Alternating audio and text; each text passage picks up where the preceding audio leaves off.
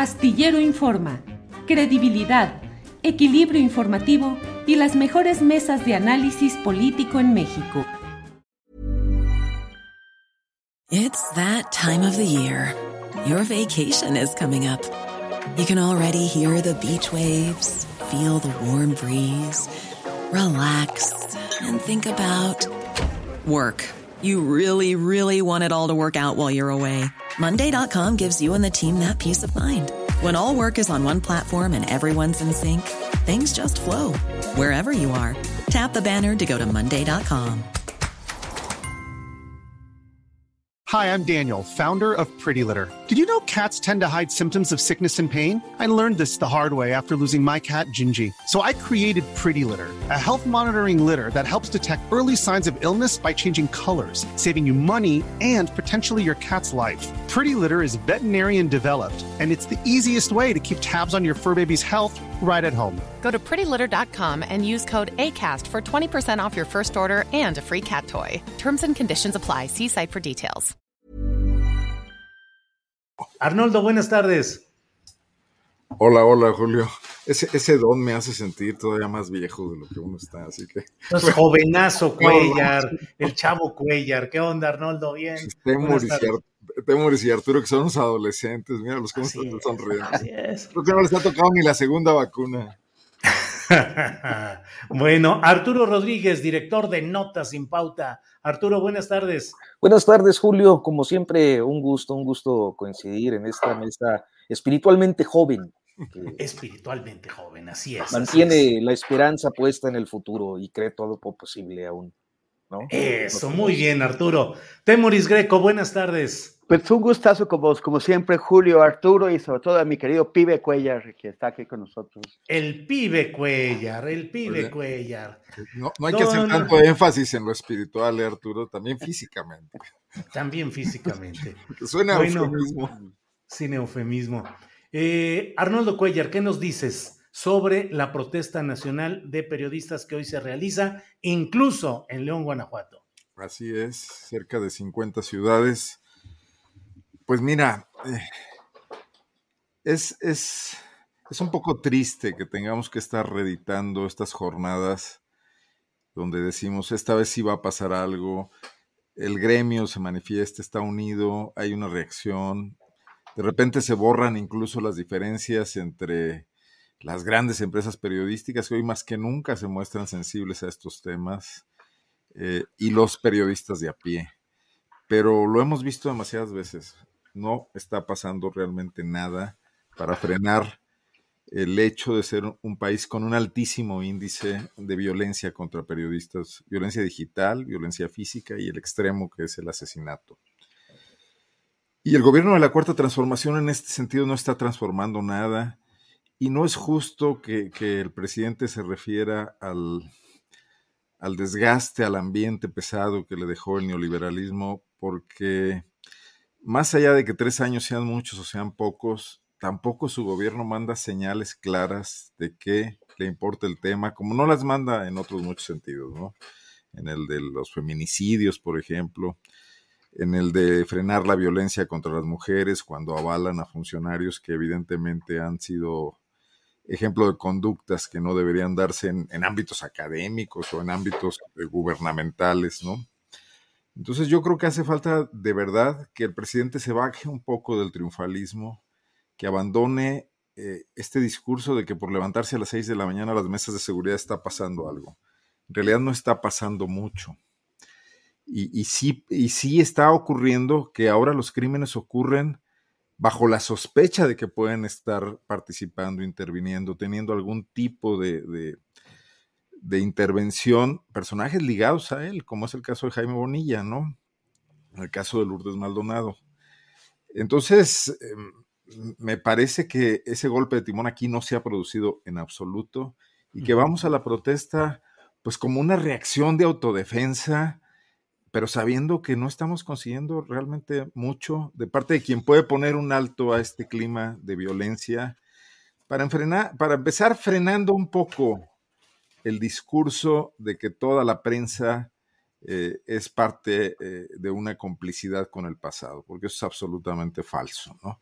Y en el momento en que el presidente mete a todos en el mismo saco, deja de hacer distinciones y deja de responsabilizar a los verdaderamente socios de, las formas políticas del pasado, ¿no? Y olvida a quienes han estado allí en, en, la trinchera peleando por espacios de libertad de expresión para la sociedad, como lo hizo con Proceso con Aristegui, que yo no dudo que todos los medios seamos susceptibles de crítica y que hagamos un trabajo mejorable, perfectible, pero que no somos parte de complicidades como las que de pronto quiere señalar el presidente por no estar en esas trincheras en las que él dio batallas importantes y que le fueron difundidas y reconocidas por muchos de nuestros medios de comunicación. ¿no?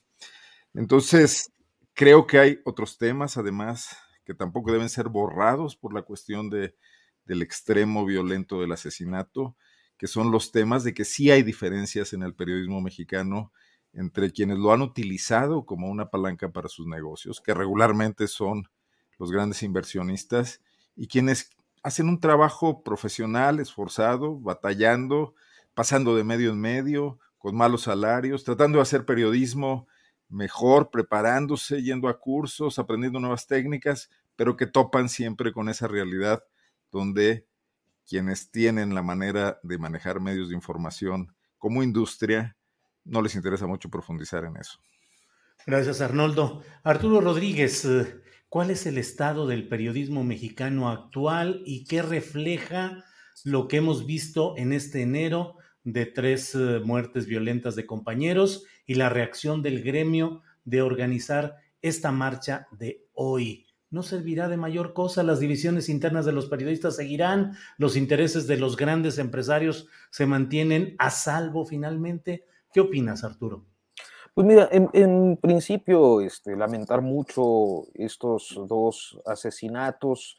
Eh, creo que se trata de colegas que eh, habían construido una trayectoria eh, que pues gozaba de reconocimiento público en esa región del norte del país que por momentos nos queda en la oscuridad como muchas de las entidades que están en el... En, pues eh, alejadas de la, de la, Ciudad de México del centro, no, ni, siquiera, ¿no? Que están fuera de la Ciudad de México, porque también hay muchos lugares que son zonas del silencio estando cerca.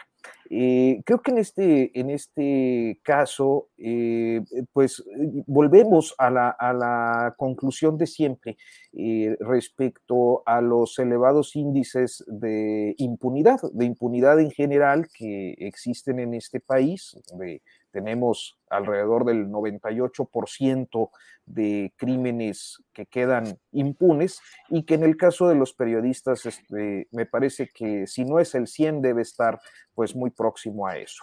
Y naturalmente cuando en una sociedad no existen las condiciones para que quienes eh, perpetran un asesinato sean castigados, pues estos van a seguir, eh, van a seguir ocurriendo y se van a seguir cometiendo con todas las implicaciones que ello tiene. Yo, yo sé que para mucha gente es eh, difícil entender eh, cuál es la condición en la que el periodismo tiene que estar bajo ciertas condiciones de excepción o de prioridad en los objetivos de un Estado democrático ante episodios de violencia como los que eh, se han venido acumulando desde hace pues ya unos tres lustros, quizás más, y eh, en el caso concreto de lo que va de la actual administración. La razón es eh, sencilla, una democracia requiere de medios de comunicación, requiere de un periodismo que pueda desarrollarse en condiciones de seguridad y eso no está ocurriendo en México. por otra parte, Oye, Arturo, perdón, aprovecho para preguntarte. Baja California, 30 años de panismo, eh, prevalencia y desarrollo del famoso cártel de los Arellano eh, Félix en Baja California. Em, por una parte. Por otra, pues la persistencia de factores de poder como Hank Ron y su imperio caliente, llegada de Bonilla, mm, conflictos muchos ahora esta circunstancia que vemos no cambia nada a pesar de todo, aunque haya cambio, alternancia de siglas partidistas en terrenos tan complicados como California? Ah, yo creo que eh, los periodistas siempre han estado, sobre todo cuando gozan de independencia o cuando se construyen una independencia o tratan de ejercerla en condiciones de riesgo. En el caso de, Tijuana, pues ciertamente tenemos eh, el, histórico de dos eh, episodios que resultaron referenciales a lo largo de muchos años, como fue el caso de Héctor el Félix Miranda, el gato, eh, Félix Miranda, y eh, de los atentados contra Jesús Blancornelas. Este, y desde entonces hasta la fecha creo que la impunidad ha sido eh, pues el, el, matiz que caracteriza todos los episodios. en el caso de Tijuana, pues sí, hay factores de poder muy importantes tanto económica como políticamente. Es uno de esos estados donde el poder político y el poder económico no, no solo van de la mano, sino que auténticamente se ejercen en una misma persona o en unas cuantas personas, un puñado de, de, personas que eh, han contribuido a poner, porque así conviene a sus intereses, las condiciones de vulnerabilidad para los periodistas. y creo que no es el único lugar donde estas cosas eh, suceden, pero bueno, sí, dadas las eh, circunstancias en las que nos encontramos y que nos tienen el día de hoy hablando al respecto, creo que es importante poner, como, como lo haces Julio, sobre la mesa, pues este tipo de perfiles que siempre se encuentran, digamos que, en los linderos de la criminalidad eh, en, eh, ese estado de la República. Bien. Bien, Arturo, muchas gracias. Eh, Temoris Greco, Día de la Unidad del Gremio para una protesta nacional, dicen algunos. Y hay otras voces que dicen, no todos los que hoy están emitiendo críticas muy duras contra los gobiernos, particularmente en California, el municipal y el estatal son de Morena y el gobierno federal es de Morena. Y hay quienes dicen, eh, tampoco es eh, eh, tan legítima la crítica que en algunas ocasiones se hace en estos terrenos. ¿Qué opinas, Temoris? Oye, Julio, no, no sé cómo está pasando mi voz, yo te escuché muy mal. Bien, ¿tú? Este, ¿Tú te oyes bien? ¿Yo, yo me escucho bien? Sí, ah, tú ah, te escuchas ah, bien. ¿Tú? Sí, porque a mí tú me, tú me, tú me, tú me llegabas en bits y de, hecho no estoy muy seguro de qué me preguntaste. Más o menos tengo la, la, la, idea. Tu edad y tu teléfono, por favor. y, y Estado Civil. Sí, sí, así es. No, decía yo que es un día. ¿Ya me escuchas un poco mejor? ¿Te a ver, otra vez. Eh, si ya me escuchas ahí un poco mejor. No. Pero es, Mándame la pregunta por WhatsApp, no, no es cierto. este, sobre el tema. Pues. Lee los labios. Sí, eh, Arnoldo, dale tú la, la, por favor. Mira, lo que es que esto es, es que estamos teniendo un día muy, muy importante. Eh, yo no, no, no sé si, si, tú recuerdas o tal vez nuestro querido Jorge Meléndez podrá recordar que si alguna vez en el pasado ha habido una convocatoria que alcance a tantas ciudades. Y, vamos a ver esta tarde en la Secretaría de, en la Secretaría de Gobernación cómo nos va a las 8 cuando, cuando vayamos a protestar allá. Esto yo creo que, que, representa el, el, hartazgo. Así es, es cierto. Se concentran tres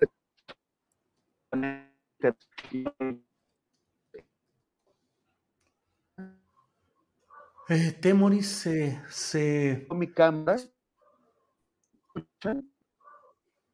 Este, mm, eh, vamos a, dejar un poco a Temoris para la siguiente ronda de preguntas porque se congeló ahí su, su transmisión. Sí, bueno, eh, Arnoldo, Arnoldo Cuellar, em, ¿Qué opinas sobre esa discusión que se está dando hoy de si todos los periodistas finalmente tenemos que dejar a un lado divisiones y problemas? Ya lo planteabas tú un poco en el comentario anterior de cómo pues finalmente los grandes empresarios son los que siguen predominando en muchos de estos terrenos. Eh, ¿Qué opinas de esa evolución política en Baja California y de la mm, gubernatura de Bonilla y lo que hoy se está viviendo por allá, Arnoldo? Bueno, el propio, eh, el caso está, está vivo ahí porque Bonilla es dueño de medios de comunicación. Entiendo que Lourdes Maldonado le demandó laboralmente por una cuestión de un noticiero, de un medio de comunicación en el que ella participaba. No, no tengo el dato exacto, es lo que, lo que se ha conocido públicamente. Y llega a la política y desde los medios de comunicación seguramente hizo labor. Mi estimado Temoris, te voy a recomendar a mi proveedor de internet, ¿eh? el que cambié. Luego hablamos de eso. ¿Ya nos escuchas bien, Temoris? Sí, pero a ver, no, no, no, sé qué hacer, no, sé, voy, voy, a, voy, a, reiniciar mi aparato. Apaga el ventilador y ahora, sí. ahora, ahora vuelvo. Está bien, nos vemos el próximo martes, ¿de acuerdo? Gracias. Apágalo y préndelo. Apaga el ventilador, dile. Apaga el ventilador, sí. Arnoldo, por favor. Arturo decía que los medios eh, forman parte esencial, son parte sustantiva. No puede haber una democracia sin medios de comunicación, que es que esto lo tenemos claro bueno, de la idea de democracia que proviene de esta historia de Occidente, pues, de, a partir de, la, ilustración y de las democracias modernas surgidas a, la luz de eso, los derechos humanos, eh, la participación de los derechos universales, además, que, tardó años en, en, ser equitativo y que aún no se logra. Tan solo recordemos que las mujeres obtuvieron el voto en, algunos países hace 100 años y en, México incluso hace menos, hace 60 años, ¿no? Entonces, esta, esta batalla hay que darla fuertemente, pero esos medios de comunicación también tendrían que ser democráticos. Para poder aportarle a la democracia, tendrían que ser ellos mismos eh, defensores de los valores de esa democracia internamente. O sea, tendrían que respetar a sus trabajadores, tendrían que tomarse decisiones más colegiadas. Y eso raramente lo vemos, no lo vemos en ningún medio y son miles las historias. ¿Por qué Loret de Mola no se pudo quedar en Televisa a ejercer su crítica contra López Obrador?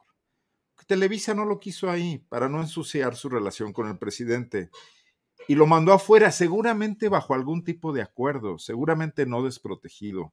Y son esos juegos los que nos impiden pensar que estos medios de comunicación puedan en realidad contribuir a una democracia sana porque son medios donde prevalece el interés económico antes que nada. O sea, Y todos lo sabemos, Julio, hemos, hemos vivido esas historias en los estados, o sea, medios de comunicación que son propiedad de empresas constructoras, de empresas inmobiliarias, de, de, proveedores del gobierno de mil cosas, ¿no?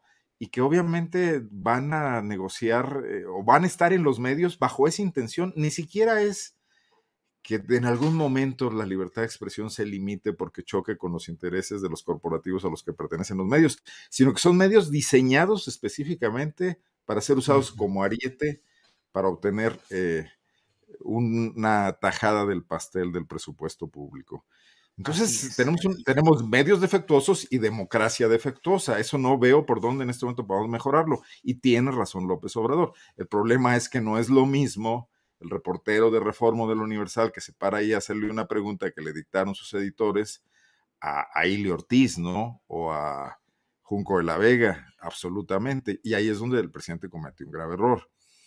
Eh, eh, y, por ejemplo, tampoco los medios de comunicación del Estado en este momento tienen una particularidad de tener una vocación por esa, por esa por, esa, por esos valores democráticos, y ahí está el ejemplo de Notimex para verlo, ¿no? Entonces sí estamos metidos en un grave problema y el hecho de la violencia que hoy, que hoy nos saca a la calle no tiene por qué eludir o ocultar el otro debate público que debería ser permanente y que hay que seguir dando, ¿no? Muy bien, gracias Arnoldo. Ahora sí nos escuchas, Demoris. Parece que sí, parece que ya, que ya se arregló. Yo creo que sí es cuestión de guanajuatizar mi, mi, mi Wi-Fi. Sí, o bien nos manejamos por lenguaje de señas, un poquito. Sí. Tu opinión sobre el tema de las protestas eh, de periodistas y el contexto que se da, Temoris, por favor. Bueno, sería más bien la wifi-tización en lugar de guanajuatización. Pero bueno, este, sí, bueno, lo que, lo, lo, que comentaba es que hay un, hay un hartazgo, o sea, ya pasaron más de tres años desde, desde que tenemos este gobierno un, gobierno que, del que esperábamos que tuviera, que, que, su compromiso con la libertad de expresión se expresara en un cambio en lo, fundamental. Sí han cambiado algunas cosas, pero mientras sigan matando periodistas, y sobre todo a este ritmo, pues entonces ¿cómo se puede decir que han cambiado las cosas en libertad de expresión? La, la, cifra, la medida fundamental de la libertad de expresión es que se puede ejercer sin arriesgar la vida, sin que te maten por ello. Y en México llevamos tres años seguidos, 2019, 2020 y 2021, que somos el país del mundo en donde matan a más periodistas, por encima de países que están en guerra, que tienen instituciones colapsadas, cuyos gobiernos abiertamente persiguen al, al periodismo, están en contra del periodismo. Esa es una nación democrática con instituciones que funcionan, cuyo gobierno, este y los anteriores, eh, tienen o, dicen tener un compromiso con la libertad de expresión, pero que en los hechos esto no se da. Eh, ese, es, ese, es, el hecho incontrovertible y no le pueden dar vuelta por ningún lado. Ya no pueden decir, oye, espérate, espérate un poquito más. Ahora, este, a mí me, me, ha molestado muchísimo en estos días, ya antes, pero sobre todo en estos días, que están utilizando o están tratando de, utilizar las muertes de, las colegas y, los colegas como munición política. En particular, me refiero a una polémica que tuve eh, ayer y hoy con, gente de la revista, etcétera, con Pablo Magluf y otro señor de eh, apellido Marconi o, algo así, que es el, creo que es el director. Y, estos, estos, eh, esta, esta revista tiene una lista de asesinatos de periodistas. Curiosamente, esta lista coincide en los secciones anteriores, Calderón, eh, eh, Fox y Peña, coincide con lo que las organizaciones especializadas, serias como Reporteros Sin Fronteras, el Comité para la Protección de Periodistas y Artículo 19, eh, con, sus cifras de asesinatos de periodistas. Pero en, este año, digo, en ese sexenio se despegó y es prácticamente el doble. Una, una una doctora en, relaciones internacionales se puso en Twitter a, examinar la lista que maneja, etcétera, y encontró que un nombre se repetía tres veces, que tenían incluidos a activistas que no eran periodistas y que tenían incluidas también a personas vivas. Pero el, el caso es que están intentando magnificar, doblar la cifra de periodistas para tramposamente crear la sensación de que en, e, en, en este sexenio eh, matan como al doble de periodistas de los que mataban en los sesiones anteriores. Eso es una mentira, ya es una sinvergüenza, porque están, eh, están intentando aprovecharse de los caídos para hacer política, para engañarnos, para mentir. Ahora, la tragedia, insisto, no se puede matizar. La tragedia con los números como están, los reales, los verdaderos, los que esas organizaciones han, elaborado a partir de investigaciones serias, son bastante trágicos. Y esto no va a cambiar, sobre todo si persiste la impunidad, la impunidad que es casi total. La certidumbre de que si matas a un, periodista te vas a, salir con la tuya porque ni siquiera te van a molestar. Ya he mencionado aquí un caso que estamos trabajando de Francisco Pacheco, en el que hace casi seis años de su asesinato no han eh, eh, ni siquiera ido a, entrevistar a los sospechosos, ni han hecho la, reconstrucción eh, de, de los hechos, la mecánica de hechos, no han hecho nada. Y, esto es, para que eso pueda cambiar, lo, fundamental, lo clave, es que la Fiscalía Especializada en Atención a, Delitos contra la Libertad de Expresión, la FEADLE, haga su trabajo.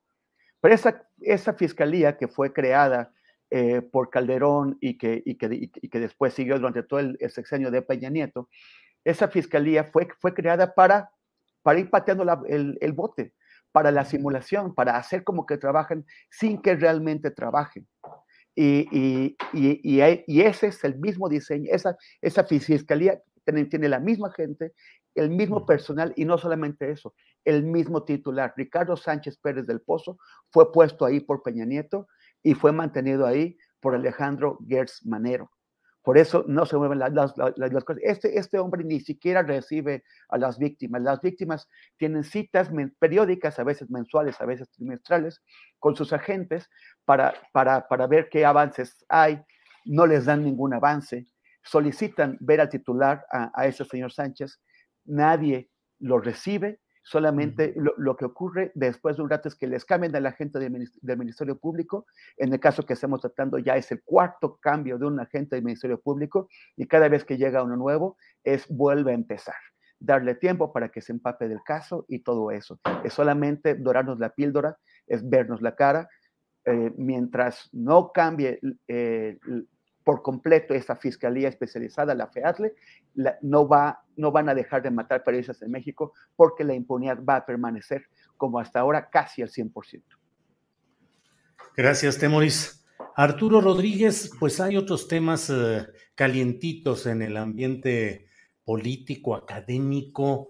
Eh, ayer la parte de la comunidad del CIDE se manifestó, incluso los estudiantes bloquearon eh, un tramo de la carretera México-Toluca en protesta porque se dieron los cambios en el estatuto, en los estatutos del propio CIDE, en un largo proceso de pelea que se ha dado en este terreno.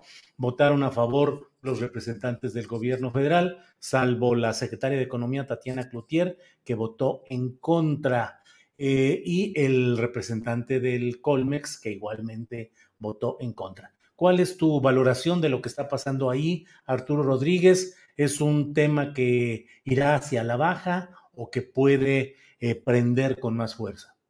Bueno, y, creo que ya lo hemos hablado en su oportunidad. Creo que el problema con el CIDE es que se encuentra en dos dimensiones. Una es la que en efecto le han señalado desde el gobierno y desde quienes apoyan al presidente López Obrador y a su equipo de trabajo, que es eh, pues el enquistamiento de una élite que toma decisiones, que ha, ocupado cargos públicos, especialmente arrogándose la representación ciudadana en los últimos 20 años, eh, consiguiendo eh, pues generar una suerte de casicazgo que incide sobre todo en, en, estos órganos autónomos.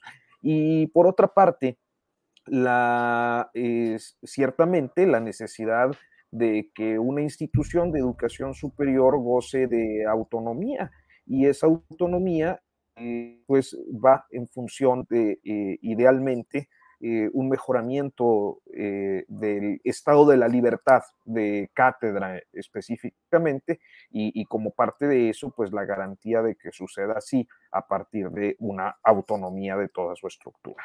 ¿Qué es lo que yo creo? Que el CID es una institución pequeña, pero que debido a la presencia de muchos de sus académicos, tiene un cierto efecto en la opinión pública y este efecto naturalmente se ha convertido en uno de los eh, eh, eh, estandartes que otras universidades e instituciones de educación superior están volteando a ver y creo que ese podría ser en algún momento el problema político para el gobierno de México. Si las universidades públicas de este país, si otras instituciones de educación superior empiezan a profundizar o a radicalizar los reclamos que básicamente tienen que ver con presupuesto y que no en todos los casos eh, podemos decir que son injusticias. Yo creo que hay eh, ciertamente muchos excesos en las universidades y en los propios casicazgos que las autonomías eh, pues han facilitado. Y objetivamente, hablando de lo que pudiera sumar eh, en algún momento dado eh, el CIDE con otras instituciones de educación superior, creo que sí pudiera convertirse eh, pues en una situación conflictiva problemática para la actual administración. Hasta el día de hoy me parece que ha sido muy focalizado y su misma condición de élite les ha permitido les ha impedido encontrar eh, vasos comunicantes con otras instituciones de educación superior que en este momento pues también están acusando eh, diferentes eh, acciones gubernamentales que sienten perjudican pues la normalidad en, en, las comunidades universitarias. Entonces yo creo que el conflicto del CIDE podría terminar más o menos pronto a menos de que eh, se genere esta, eh, este movimiento o, un eventual movimiento de suma de otras universidades e instituciones educativas. De lo contrario, pues es, es eh, menor, es focalizado, es pues lo que ha sido hasta este momento, un, movimiento un poquillo fifi. Un poquillo fifi. Arnoldo, ¿qué opinas de este tema del CIDE? Bueno, yo, yo, a mí no me gustaría entrarle al tema por el lado en sí del CIDE. O sea, yo creo que es una comunidad, por, por más pequeña que sea, que tiene derecho a defenderse de lo que considera una intervención muy desasiada por parte pues, de un aparato de Estado, encabezado en este caso por CONACID. A mí me gustaría analizar el lado de lo que significa como síntoma de este gobierno. Yo creo que López Obrador no ganó el poder por una revolución armada, lo ganó por una elección y eso significa entrarle a una institucionalidad donde si se quieren hacer cambios, como es claramente su idea y como lo planteó, tiene que haber una forma de procesarlo, una, una tecnología del poder, del manejo del poder, ¿no? Y me parece terrible que armen este barullo en un lugar tan focalizado, tan pequeño, tan eh, ubicado como el CIDE, modificando sus estatutos para nombrar a un funcionario, que no creo que sea la última coca del desierto. Eh, me parece muy bien que la 4T intervenga a un lugar que considera que es eh, ajeno, diferente a su ideología y que es algo que debe de cambiar, pero habría una forma de hacer eso, habría transiciones, habría que hacerlo sin levantar tantas olas y tantos aspavientos, porque hay cambios mucho más importantes en el país que requieren todo el enfoque de la Secretaría de Gobernación, del propio presidente de la República, que, atorarse en estas pequeñas cosas. Entonces, no me preocupa que salgan a la calle los del CIDE, etcétera. Me preocupa que en el gobierno no haya eh, la sabiduría o la sapiencia para enfrentar estos problemas y resolverlos de acuerdo a sus objetivos.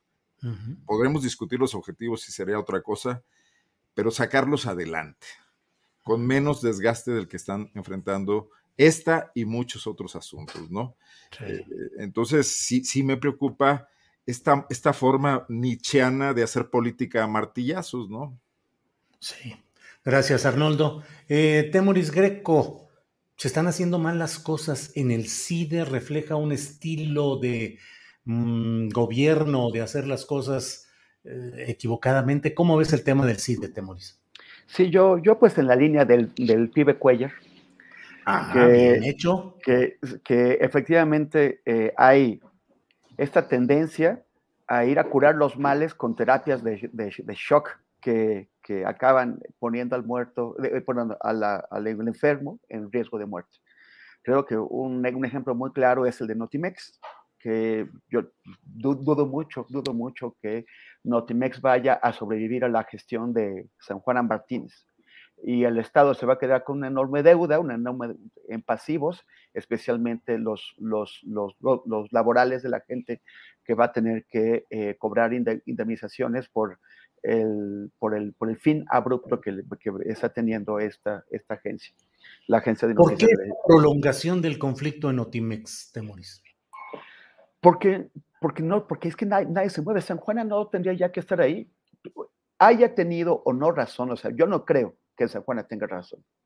Pero para el Estado, para el gobierno, San, San Juana no le está resolviendo el conflicto en Otimex, solamente lo está prolongando aún si San Juan hubiese tenido razón, que nunca la, ha tenido, tú ya hubieras tenido que cambiarla y poner a una persona que sea capaz de destrabar ese conflicto.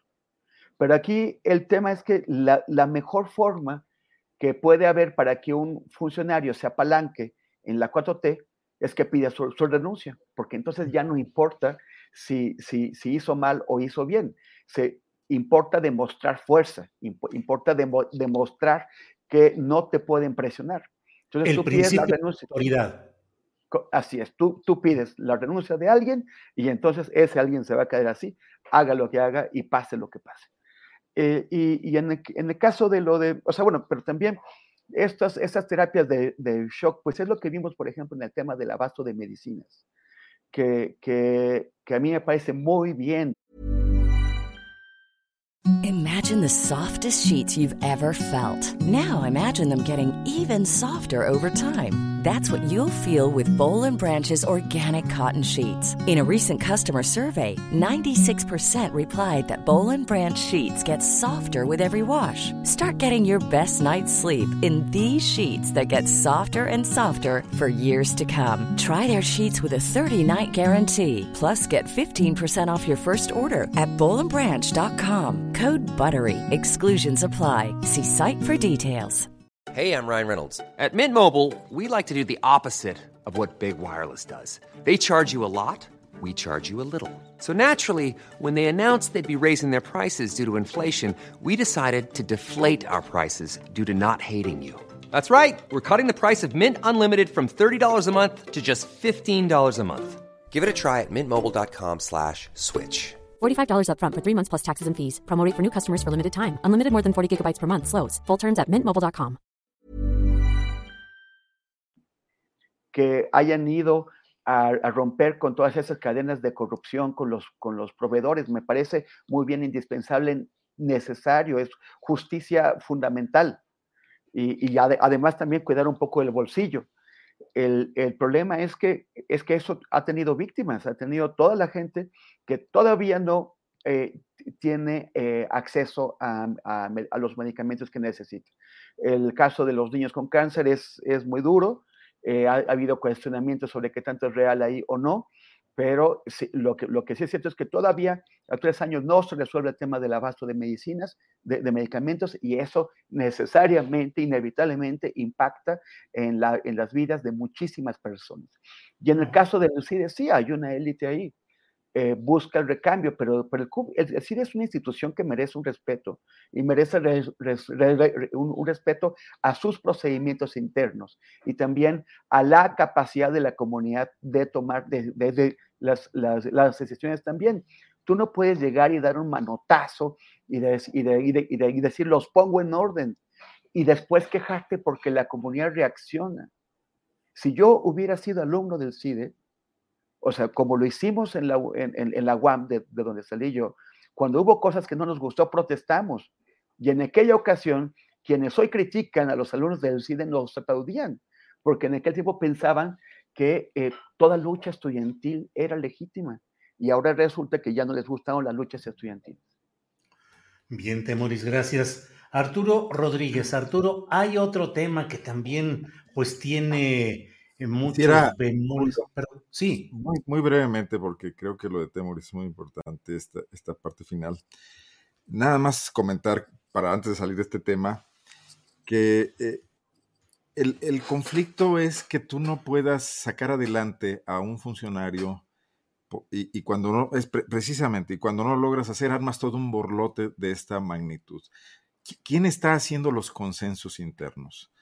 Porque si para simplemente en una escuela que además es exactamente FIFI, no, no proclive al conflicto, creas este lío, ¿qué va a pasar cuando te confrontes con los grandes intereses que todavía faltan por modificar en este país? O sea, es, esa es la preocupación central. Si no hay manera de hacer esto, ¿cómo vamos a lograr las grandes transformaciones que no están logradas de ninguna manera? Perdón, adelante Arturo. Gracias, gracias Arnoldo. Además, recuerden que de eso se trata, que tengamos interacción, que interrumpamos, que planteemos lo que, lo que corresponda. Yo no soy más que un agente de tránsito aquí, dando el paso a uno o a otro. Arturo Rodríguez, el tema de la elección sindical en el de los trabajadores petroleros, una pasarela en la propia conferencia mañanera y la presencia dominante de Ricardo Aldana del grupo de Carlos Romero de Champs de quien se dice que tiene las posibilidades de, de, resultar electo en la misma medida en la que varios miembros de las corrientes, de la corriente de Romero de Champs, quedaron ya en dirigencias seccionales del Sindicato de Trabajadores Petroleros de la República Mexicana. Tu punto de vista, Arturo, por favor. Con, mucho gusto, Julio. Nada más eh, para cerrar el tema del CIDE, eh, yo sí quisiera precisar cuando hablamos de una élite del CIDE, hablamos de un grupo de académicos que lograron no solo mantener el control del CIDE, sino incrustarse en diferentes institutos como el de transparencia, como el Sistema Nacional Anticorrupción, pero no solo eso, sino que estuvieron al servicio de, durante los sexenios pasados, este grupo de élite de eh, aquellas estrategias gubernamentales que pretendían lavarse la cara frente a episodios penosos. Voy a poner ejemplos muy concretos respecto al CIDE, a la gestión de, Enrique Cabrero en su oportunidad y posteriormente de López Ayllón. Me refiero concretamente a que, por ejemplo, cuando el gobierno de Enrique Peña Nieto hace frente a la situación de Ayotzinapa, ofrece un plan de reforma de justicia cotidiana y el CIDE presto, pronto va a, generarle los uh, consensos para esa reforma que servía para lavarse la cara. Eh, en el caso de la Casa Blanca y de los episodios anticorrupción, este mismo grupo de académicos ahí andaban de pronto en Palacio Nacional celebrando el Sistema Nacional Anticorrupción cuando los propios académicos y además cualquier observador como nosotros o como cualquier ciudadano se daba cuenta de que no era más que un lavado de cara del presidente ante los escándalos de corrupción tremendos que habían marcado su administración. Entonces, de algún modo me cuesta un poco de trabajo asumir que todos estos académicos que jamás eh, levantaron la voz, ante la imposición de López Ayllón, ante el manejo casi de, de Cabrero, que, además, eh, hasta donde me quedé, tenía pendiente por ahí cuentas por resolver en su gestión en CONACIT, eh, verlos ahora como víctimas de un episodio autoritario cuando ante otros episodios autoritarios donde sí había reparto de ciertas prebendas, eh, involucramiento en programas y proyectos gubernamentales que naturalmente implicaban recursos y presupuesto, eh, sean ahora vistos como víctimas de, de un ramal, o sea, no sé, es, ese es mi punto de vista, yo respeto naturalmente todo movimiento en defensa de la autonomía y de la educación y estoy muy de acuerdo con todos los nobles ideales de, del sistema educativo en este país, pero creo que no podemos disociar quiénes son estos grupos dominantes eh, y qué es lo que han estado generando en estos, en estos uh, años eh, de, cambio de administración eh, en comparación con lo que sí hicieron en el pasado. Respecto al sindicato petrolero, muy rápidamente, porque creo que... Arturo, si quieres... sí. No, no, no, fue muy interesante. ¿Me permites dejar para la siguiente ronda lo del sindicato petrolero? Por supuesto. pasar ahorita a este tema del CIDE, que me parece que dices cosas que son muy, muy de, de atender. Temoris Greco. Temoris, creo que Arturo nos lleva a un tema central de todo esto. ¿Cuántos de los que hoy enarbolan las banderas del cambio, de la modificación, de la denuncia del poder, fueron silenciosos cómplices del pasado y ahora son los críticos más desatados. Lo veo en el terreno de la movilización periodística de hoy, en la que hay muchos personajes absolutamente cómplices del poder, silenciosos, acomodaticios, enriquecidos, y que hoy están denunciando a los malvados gobiernos por todo este tema efectivamente grave del periodismo y que efectivamente requiere eh, atención de los gobiernos, no más excusas, no más rollos, atención real. Pero, ¿en qué momento estamos en la que muchos de estos personajes aprovechan las circunstancias para convertirse en súbitos opositores antes beneficiarios. Sí, sí, bueno, eso es, es clarísimo, ¿no? Lo hemos visto con cada causa, todas las causas que antes denostaron o en el mejor de los casos ignoraron, ahora de pronto se convierten en muy, muy importantes para ellos. Eh, hay que ver cómo reaccionaron, por ejemplo, con el, con el, con el feminismo, ¿no? Eh, siempre han, han, mantenido, ah, o sea, los, los mismos que han mantenido el sistema patriarcal eh, de, del sistema político mexicano, de, pronto ya eran feministas.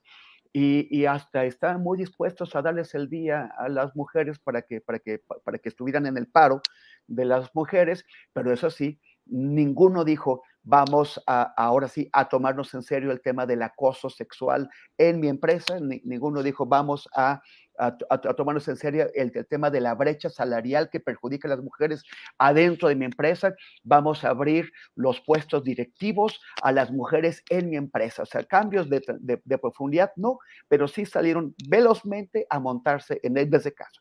ahora, ahora ya les importan los, derechos humanos, ahora ya les importa el medio ambiente, ya están preocupados por el cambio climático, por las energías limpias, y todo eso son pues sí, es, evidente el, el, oportunismo, Y, cualquiera se, se engaña si, si, si, pensara que, eh, al, que en un cambio de gobierno eh, no, no, van a regresar a, sus posturas tradicionales, a las de siempre, a las que realmente están en su corazón. Eh, ahora también hay que, hay que señalar que, que, dentro del acuerdo había mucha gente que antes sostenía posturas muy progresistas y se les olvidó cuando, cuando, cuando llegaron al poder. Eh, es el, el, poder, como, como sabemos, es un gran perversor de mentes y de corazones, y, y, cuando estamos en nuestra relación con él, de pronto cambiamos posturas. Yo eh, estoy totalmente de acuerdo en que, en que, en que hay que llamar a, cuentas a esa élite del, del, CIDE, como la hay que llamar a cuentas a esa élite de CONACID que estaba en este foro, que, que, que tuvo todo tipo de privilegios, pero de pronto más que llamado a cuentas, parece persecución en el caso del, del, foro en cuestión, cuyo nombre ahora se me escapa. Y, y en el caso de lo de la élite del, del, CIDE, para poner, para llamar a cuentas, llegas a, dar patadas y, o sea, parece que, que, confundiste el CIDE, el CIDE con, con, con, un, con, un, con, un, con un rodeo. O sea, y, y, no se pueden hacer así las, las, las cosas. Sí, me parece importante eh, eh, poner en orden a, esas élites que se beneficiaron del sistema corrupto durante tantos años. Como lo hemos mencionado en el tema de la cultura, en el tema del, periodismo, también hay que llamarlas a cuentas, pero, pero no destroces la casa para, para tratar de, de, de, poner en orden a, los que están ahí presentes. O sea, hay que también cuidar todo lo demás.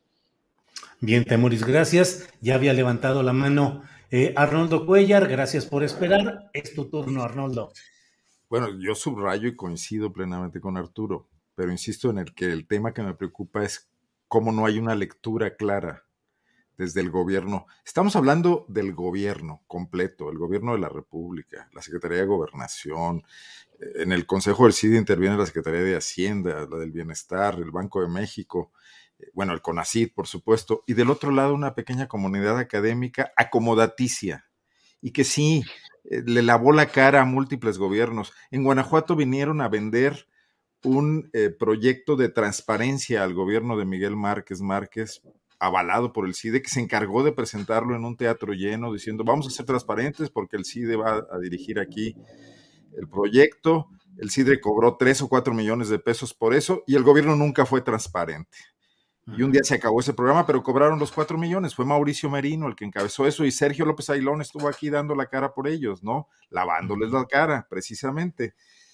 Pero ese es el adversario que es más fácil de desarmar cuando hay una lectura correcta. Porque o quieren dinero, o quieren privilegios, o tienen pecados.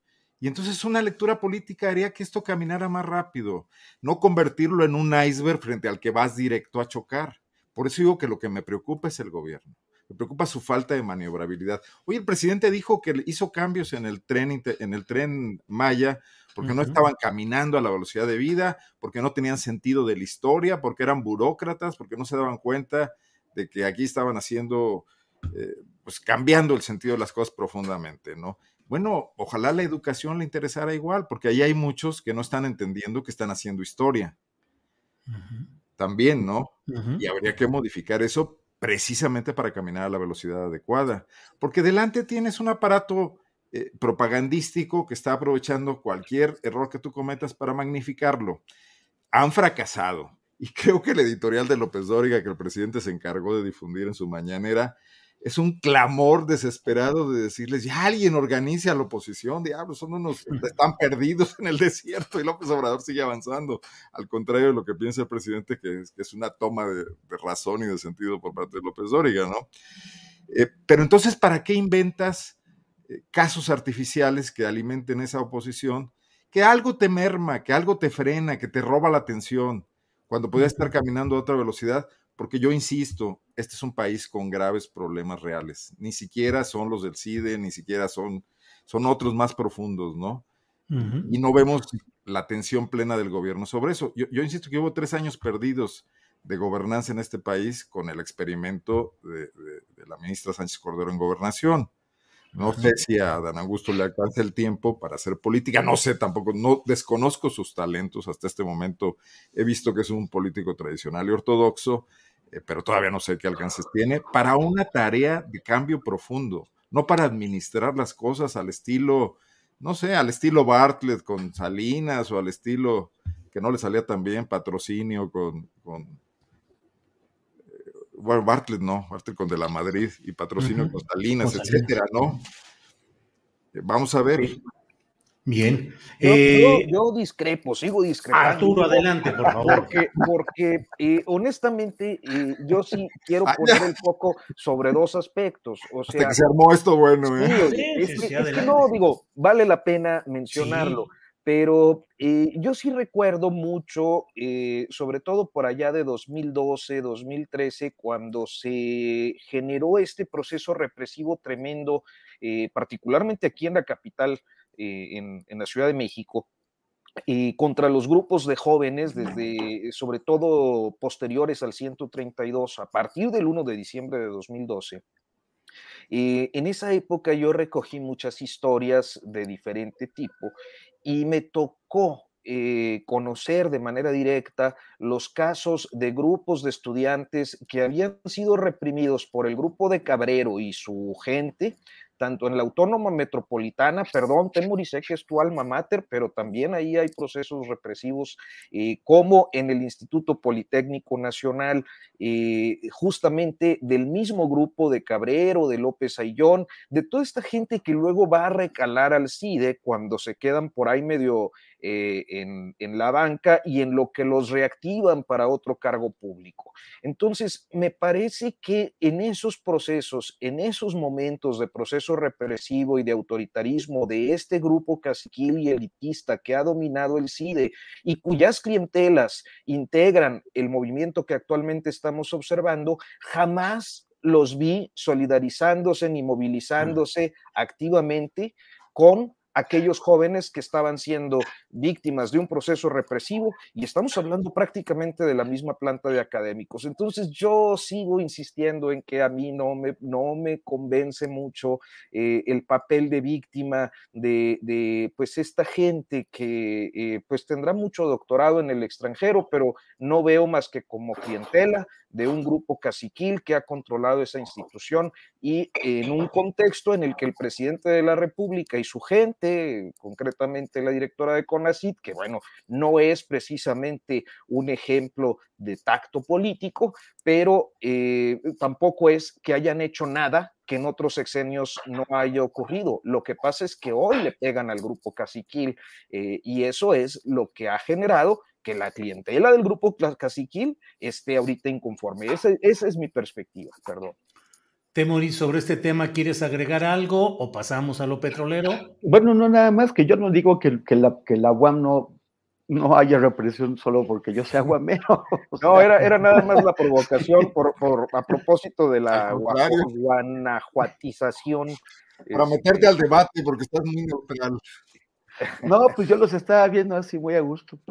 Con palomitas viendo aquí todo el rollo.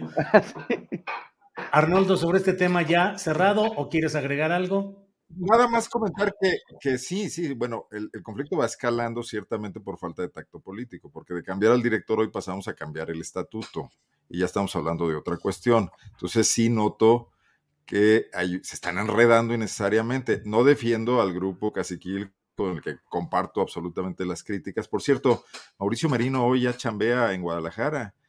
Sí, para y la Universidad de Guadalajara. ¿eh?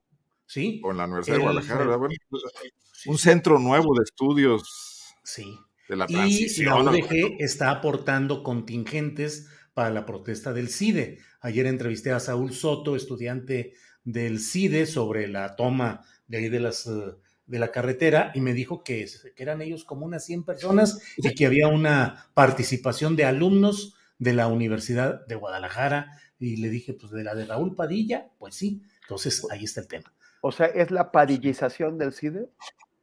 Pues pareciera. Vamos a aparecer ahí Alito Moreno y cosas por el estilo. Ricardo Naya ya sacó algún video. Bueno, pues sí. Creo Muy que a un gobierno lo que le convendría sería que pasen las cosas y que los conflictos eh, surjan y, se canalicen y se encaucen, no, en, no empantanarse en el conflicto. Eso desde Vietnam y desde la invasión napoleónica a Rusia no conviene nunca. ¿eh? Gracias, Arnoldo. Son las 2 de la tarde con 55 minutos, ya se nos ha ido el tiempo y se nos van a salvar los líderes petroleros porque les propongo que si quieren tocar el tema en esta parte final lo hagan o si quieren añadir el famoso postrecito en el que cada quien aporta el tema que desee. Temoris, si haces favor de iniciar con lo que tú quieras, petroleros u otro tema. Bueno, eh, invitar a la gente a participar en las, movilizaciones de hoy. Eh, en redes sociales hemos difundido eh, donde, van a ser, en la mayor parte de las, de las capitales y muchas otras ciudades hay en la República, en, Tijuana, que es muy importante, se van a reunir en Las Tijeras. Eh, en, eh, aquí en Ciudad de México vamos a estar en la Secretaría de Gobernación a las 8 de la noche. los esperamos y también a través de Periodistas Unidos, que, que, es de Jorge Meléndez, que es también uno de los colegas aquí en Astillero Informa, eh, va, va, a haber una, una transmisión de, de, esos eventos. Entonces los, los, invitamos y también, como siempre, cada semana tengo el podcast que sale los viernes en Audiocentro, en Spotify, Google, Podcast, iTunes, Amazon Music. Y esta semana, que los invito a escucharlo, es sobre los robots asesinos, sobre los, las armas automáticas que ya eh, se usaron el año, el, el año pasado en Azerbaiyán y parece también que en Libia y que van a ser ya más comunes. Hay un esfuerzo global por, por prohibirlas porque son armas que con base en algoritmos, en los famosos algoritmos, pueden tomar la decisión de matar a un ser humano o no.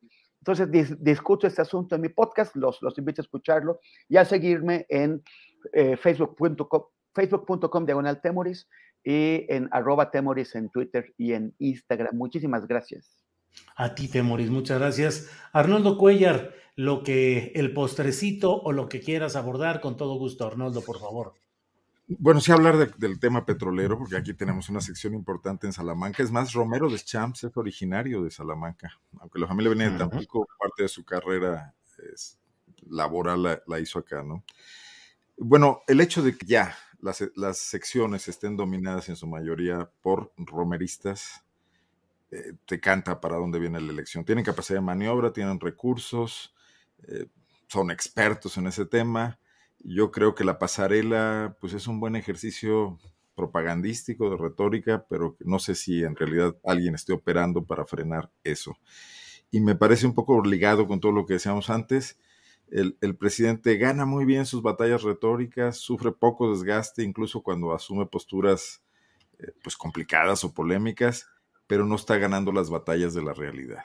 Y yo creo que ese es un asunto que debería ser visto con mucho, con, mucha capacidad autocrítica. Llevamos ya la mitad de este gobierno, ¿no? Gracias, Arnoldo. Y pues sí, digo, es para otro momento preguntarnos por qué continúa eh, la hegemonía política de este grupo tan desacreditado, tan delictivo de Romero de Champs en las secciones sindicales petroleras y ahora eventualmente con Ricardo Aldana en la dirección nacional. ¿Será un acuerdo para que no haya problemas laborales en las refinerías, en las nuevas, en las que están eh, remozando? ¿Qué sucede? Lo dejamos para otra ocasión porque hoy se nos va el tiempo. Es la lógica del caso Ovidio. Pues sí. Híjole. lo tenía y lo dejó ir. Eh, Arturo Rodríguez, por favor, en esta parte final el postrecito. Pues mira, muy rápido, este, eh, decir nada más que yo creo que uno de los eh, problemas que el sindicalismo todo, en este caso el petrolero, que es el que tenemos en puerta en un proceso eleccionario, tiene eh, ciertamente una base. Es decir, eh, estos liderazgos caciquiles que, han mantenido el poder y el control de, los, de, las organizaciones gremiales a través de décadas en muchos casos, eh, no son de gratis. Es decir, hay toda una estructura que se ve eh, beneficiada eh, a distintos niveles y es una estructura que eh, se construye como un soporte, una base social que le permite a esos caciques serlo. Entonces, creo que la corrupción permea de arriba abajo y que a mí no me sorprende que sea el mismo grupo que ha mantenido el control desde Romero de Champs, eh, desde la defenestración y la, el relevo ahí, la, sucesión de la quina hasta ahora el que se quede con el control y el poder del sindicato petrolero. Y bueno, pues me apena eh, haberme consumido el tiempo porque a mí sí me llamaba mucho la atención eh, poder preguntarle a Temoris eh, su opinión respecto a la situación con Rusia y en particular eh, que estemos en un contexto de guerra eh, o al menos de tensiones muy intensas conforme a todos los análisis internacionales de Occidente respecto a Rusia y que México termine mandando pues a un maestro de filosofía. Pero bueno, supongo que será para otra oportunidad que podamos este, aprovechar el expertise internacionalista de nuestro colega. Bueno, como, como dirían en, como, decía Fernando Marcos, en cuatro palabras, pero no en cuatro, pero en algunas pocas palabras, Temoris, ¿qué onda con Rusia y con este embajador experto en filosofía enviado a un escenario tan estratégico y tan complicado?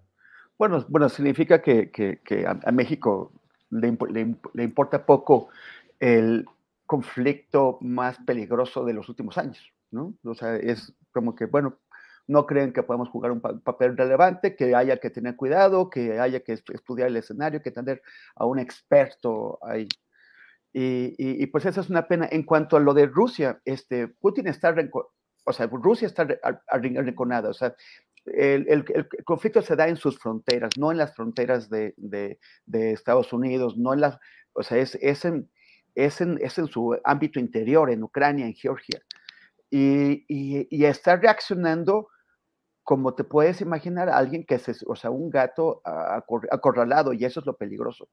Eh, Putin es un dictador, como de los, de, los, de, los más tremendos que tenemos en esta época, un tipo muy peligroso, y, eh, pero también es un tipo que sabe presionar y jugar eh, a las vencidas como, como los grandes. Yo no sé si Estados si Biden tenga el, el mismo eh, dimensión que Putin. Pero, pero, pero sí que es muy peligroso porque en esos juegos de vencidas, de pronto a alguien se le va la mano y acaban a trancazos. Y, y este, sí, sí me parece que es muy delicado, eh, sobre todo para los, los, ucranianos que van a ver el conflicto eh, adentro de sus fronteras. Bueno, Temoris, gracias. Gracias, Arturo, por el sentido periodístico de decir aprovechemos aquí al experto Temoris para que nos dé unas palabras. Gracias, Arnoldo. Gracias, Arturo. Gracias, Temoris. Nos vemos gracias la próxima. Julio. gracias, gracias. Ahí cáiganle notas sin pauta. Digo, sí, notas, notas sin pauta, notas sin pauta que está ahí, PopLab y eh, las cuentas de redes sociales y en Audiocentro de Temoris Greco. Y no, no, demeriten a los filósofos, luego servimos para otras cosas. Quiere ser cónsul en, algún lugar aquí, Arnoldo Cuellar. En la ruta Revlon. En, San Petersburgo. Agregado en cualquiera de la ruta Revlon, ¿verdad, Arnoldo? Hasta Panamá podría ser bueno. Pero no la ruta de Baigón. No, la Baigón no, la Baigón no complicándose Panamá según eso, ¿eh? pero bueno, ya veremos el resultado, ya está la notificación del Ministerio de Relaciones Exteriores de Panamá, la respuesta al gobierno de México, ya veremos, puede ser el beneplácito y como diría el clásico, o no. Bien, pues muchas gracias a los tres y nos vemos la semana que entra. Gracias. gracias. Hasta luego. Hi, I'm Daniel, founder of Pretty Litter. Did you know cats tend to hide symptoms of sickness and pain? I learned this the hard way after losing my cat, Gingy. So I created Pretty Litter, a health monitoring litter that helps detect early signs of illness by changing colors, saving you money and potentially your cat's life. Pretty Litter is veterinarian developed, and it's the easiest way to keep tabs on your fur baby's health right at home. Go to prettylitter.com and use code ACAST for 20% off your first order and a free cat toy. Terms and conditions apply. See site for details. When you make decisions for your company, you look for the no brainers. If you have a lot of mailing to do, stamps.com is the ultimate no brainer. Use the stamps.com mobile app to mail everything you need to keep your business running with up to 89% off USPS and UPS. Make the same no-brainer decision as over 1 million other businesses with stamps.com. Use code program for a special offer. That's stamps.com, code program. Para que te enteres del próximo noticiero, suscríbete y dale follow en Apple, Spotify, Amazon Music, Google o donde sea que escuches podcast. Te invitamos a visitar nuestra página julioastillero.com.